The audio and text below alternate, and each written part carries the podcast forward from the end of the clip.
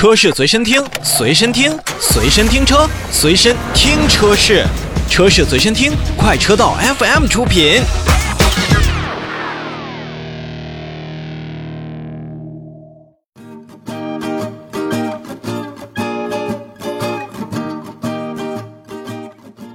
说完了宝马，我们再来看一看捷豹路虎。捷豹路虎呢，也是要在五月二十三号开始，那去召回二零一九年十二月十一日至二零二一年三月三日期间生产的部分国产的二零二二年度款式的路虎发现运动版和二零二零年度款式的路虎发现运动版的新能源车型，共计三万零五百一十七辆。